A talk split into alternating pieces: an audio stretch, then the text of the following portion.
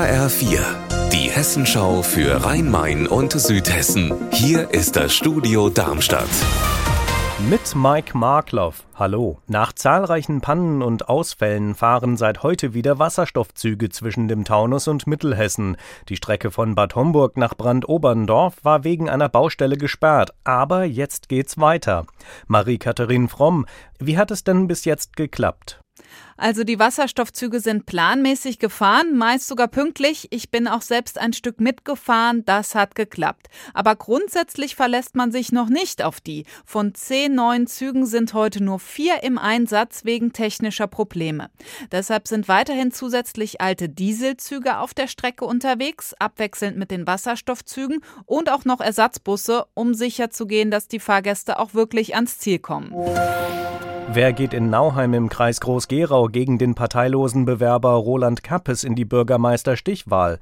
Diese Frage ist seit gestern Abend noch offen.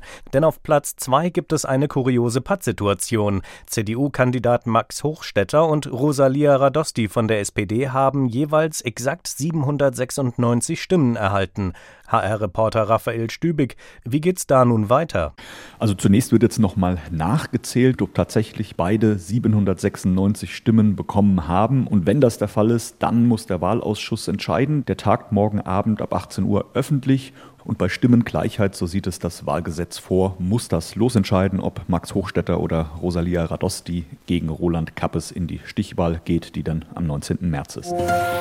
Die vergangenen heißen und trockenen Sommer waren eine Belastungsprobe für die Bergsträßer Winzer, denn weil es keine Wasserleitungen in den Weinbergen gibt, mussten sie Wasser zur Beregnung teils über weite Strecken fahren. Jetzt suchen sie nach anderen Lösungen. Anna Vogel, nach welchen? Ein Wasserleitungsnetz zum Beispiel, aber das wird schwierig umzusetzen, so ein Heppenheimer Weinbauingenieur, weil die Bergsträßer Rebflächen fast 200 unterschiedlichen Winzern gehören. Alternativ wären Wasserspeicher oberhalb der Weingärten denkbar, nur wohin welche Auflagen gibt es da? Also schnelle Lösungen sind kaum in Sicht für die Bergsträßer Winzer. Die hoffen deshalb auf mehr Regen im Sommer, denn die Böden leiden immer noch unter Trockenheit.